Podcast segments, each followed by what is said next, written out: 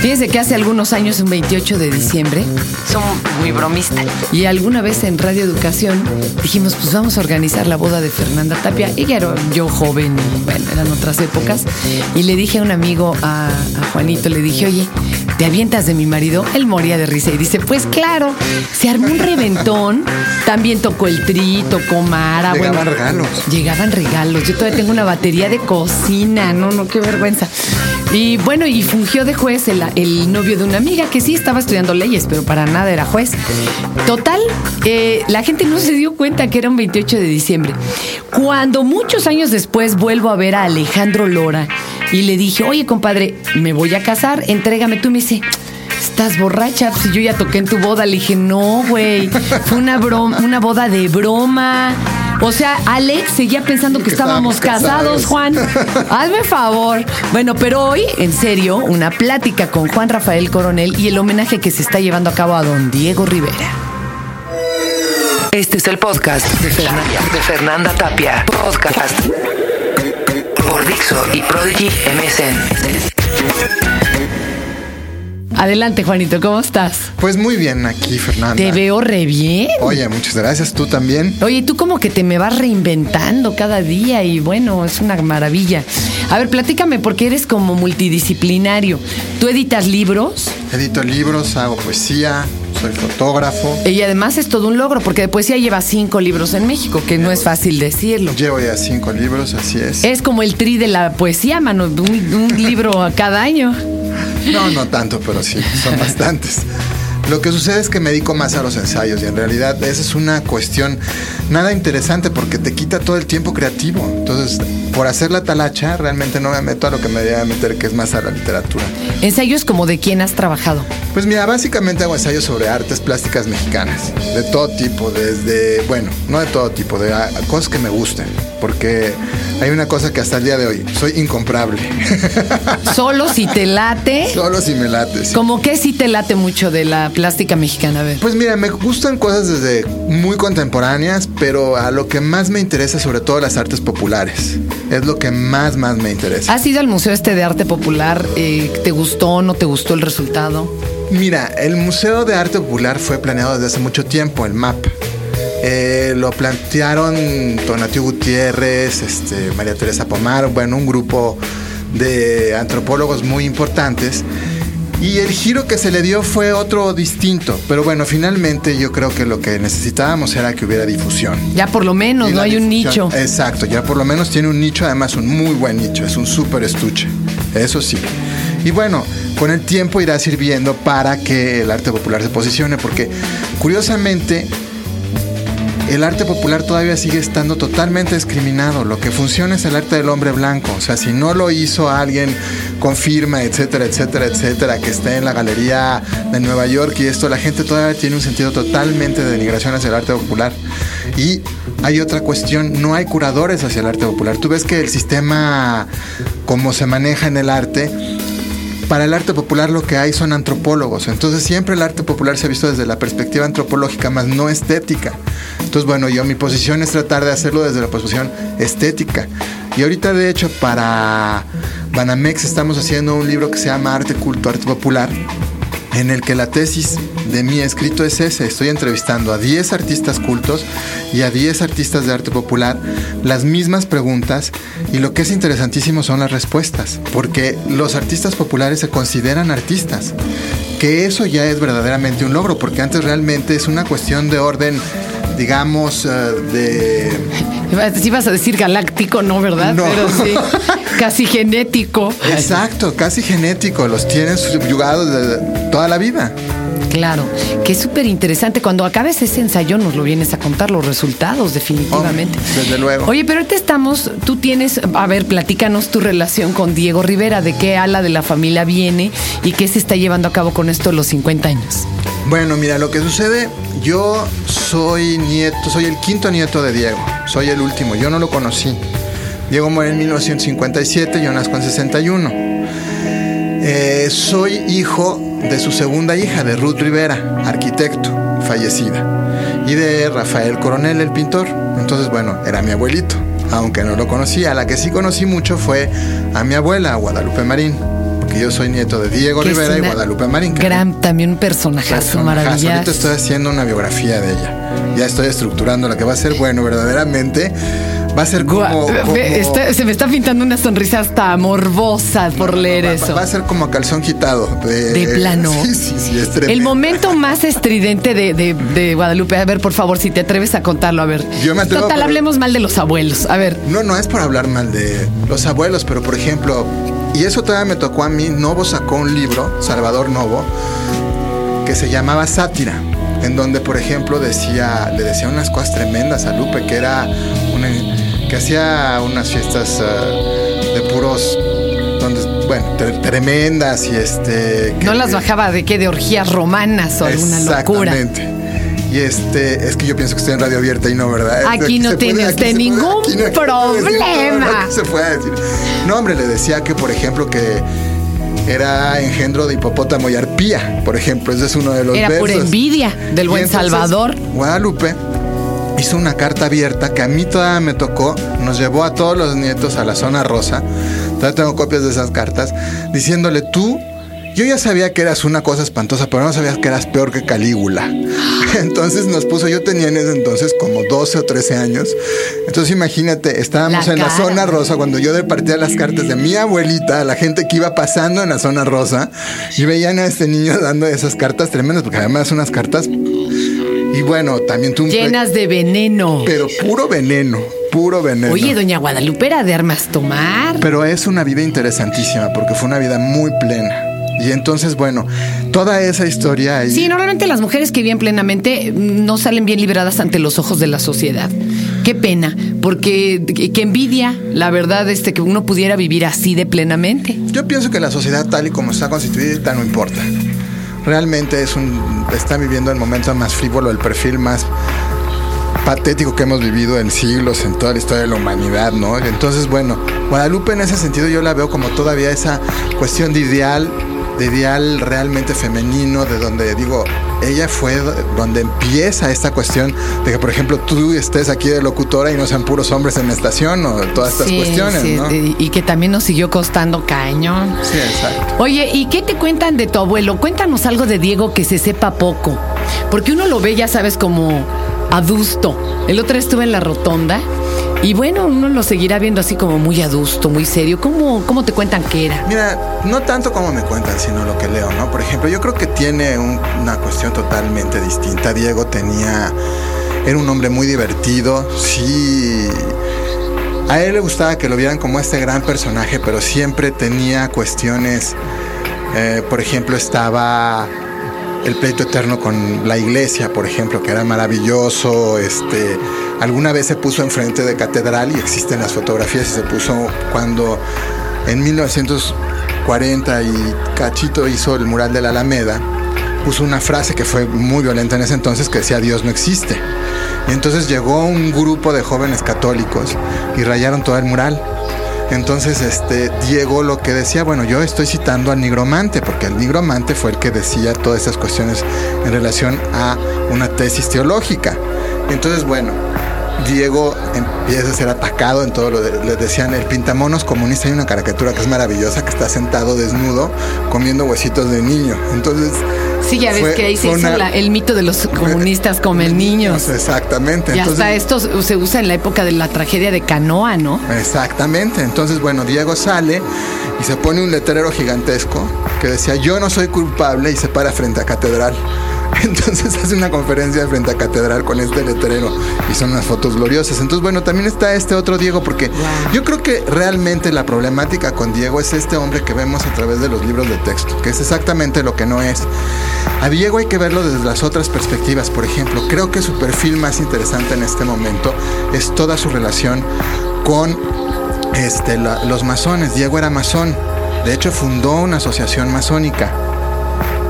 Aquí estoy arqueando lo- las cejas de un tamaño in- de incredulidad, mi querido Juan. Qué maravilla. Bueno, no, el portafolio de Juan Rafael Colón.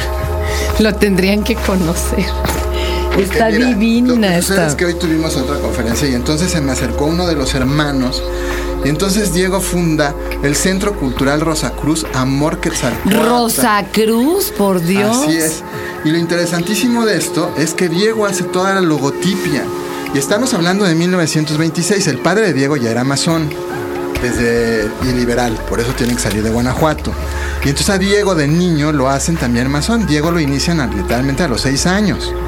Y entonces Diego ya una vez que regresa de Europa, porque se va en 20 se va en 7 y regresa en 21, ya empieza, porque además lo que es muy interesante, imagínate, es un Rosacruz y a la vez está en el Partido Comunista. Sí, es lo que me brinca así como todo. Y ahora además los masones pues, son los que están en el poder y bueno, no sé en qué momento hubo ese brinco ahí extraño. Y entonces, bueno, pues esta es una de las partes muy interesantes. Oye, pero ¿y dónde podemos o cómo nos podemos acercar más a Diego en estos 50 años? Mira, hay muchas exhibiciones. Ahorita realmente ¿Cuál avalas tú más? ¿Cuál te gusta más? Es que todas son distintas y todos tienen perfiles distintos. Por ejemplo, la exhibición oficial es eh, Diego Rivera Epopeya Mural, que es la que está en Palacio de Bellas Artes porque es una exposición muy grande. Se trae por primera vez un mural del Museo del Pushkin, que es un mural además fantástico porque pone a Eisenhower hecho bomba. En ese tiempo, Ike era presidente de los Estados Unidos y además estaba considerado como héroe de, guerra. No, bueno, y pues sí. Diego lo caricaturiza. Entonces el mural, por supuesto, es proscrito, va a dar la Unión Soviética, etcétera. Bueno, pues el edificio este donde pone el mural en, en Nueva York, ¿no? De este- Ese lo tiran. Bueno, ese sí ya- y no se recuperó nunca. No, no, no, ese lo hicieron pedazos, lo tiraron totalmente. Qué burros. Entonces, bueno, a raíz de eso, este, se hizo esta exposición, que es una exposición antológica muy grande, son 170 piezas, ya lleva 220 mil visitantes. Guau. Que la gente dice, bueno, 220 mil habitantes, pero hay que tener en conciencia también las estadísticas. La Bienal de Venecia, de Venecia de este año, que duró seis meses, tuvo 302 mil visitantes y nosotros apenas en mes y medio, dos meses que llevamos, ya llevamos 200 mil. ¿Cuánto va a durar esta? Esta dura hasta el 16 de diciembre. Ajá. Luego, eh, para, en el Museo Dolores Olmedo hay una exposición muy bonita que se llama Diego Rivera Retratista. Esa especialmente me gusta porque se ve al pintor y además se ve un sentido de intimidad porque pinta a las mujeres, a las novias, a, la, a las ex esposas, porque incluso hay un retrato ya muy tardío de Lupe, de mi abuela, que es además una obra maestra. Luego está también en el Museo Estudio Diego Rivera, se va a inaugurar el día 5 de diciembre la segunda parte de una exposición que se llama Diego Rivera Palabras Ilustres. Estamos recuperando toda la armazón de Diego, crítico de arte, que era un perfil que no se le había visto. Porque Diego, por ejemplo, tiene cosas interesantísimas. En 1929 aparece la primera caricatura de Mickey Mouse en los Estados Unidos. Diego estaba en Estados Unidos en ese entonces. Y Diego para el New York Times escribe una nota diciendo que ese era el futuro del arte. Fíjate, nada más estaba hablando del anime en 1929. Era visionario, Lo que además. ahorita están todos los jóvenes contemporáneos haciendo. Y otra cosa que era maravillosa, que también viene dentro de esta exposición, le preguntan a él, oiga, ¿cuál cree usted que es el pintor más importante del mundo? Y dice Diego, bueno, el más famoso es Picasso. Pero el que va a cambiar, estamos hablando de 1946, pero el que va a cambiar el arte contemporáneo es Marcel Duchamp. Donde en ese entonces a Marcel Duchamp, Ni- los críticos lo veían como el ajedrecista loco este que andaba por ahí y fue el que cambió el rumbo del arte. Esos son los perfiles de Diego, porque nosotros tenemos idea de que Diego no es este ser moderno y Diego era un ser totalmente contemporáneo metido en esto. Lo que sucedió fue que durante el macartismo en los años 50 lo empiezan a tachar de comunista y lo empiezan con esto a retirar de todos los museos. Esa es la cuestión. Ahí empezó el... Porque en ese entonces ser comunista es como si ahora te dijeran eres terrorista. Sí. Eh, tiene esa fuerza. Entonces, bueno, ahí empezó mucho de toda esta circunstancia. Luego, bueno, pues también había cosas muy interesantes. Aquí te traigo, por ejemplo, esta carta que está inédita todavía, que te voy a leer un pedacito. Esto en esta exposición de las palabras. No, esta fíjate que no, es- no se incluyó ninguna. De hecho, la traía para ver porque también va a haber otra para el Museo Nacional de Arte que se llama Diego Rivera Coleccionista y Diego Rivera Ilustrador. La de Diego qué Rivera chido. Ilustrador la está curando Raquel Tibol y la de Coleccionista yo. Y dentro del legado está esta carta, pero es muy interesante porque dice, mira, Debiendo sujetarme a una pequeña operación quirúrgica para extirpar un epiteloma canceroso sin gran importancia en sí, pero habiendo posibilidad de que la intervención pueda dar por resultado la defunción del mal en otras partes del La difusión, la ¿no?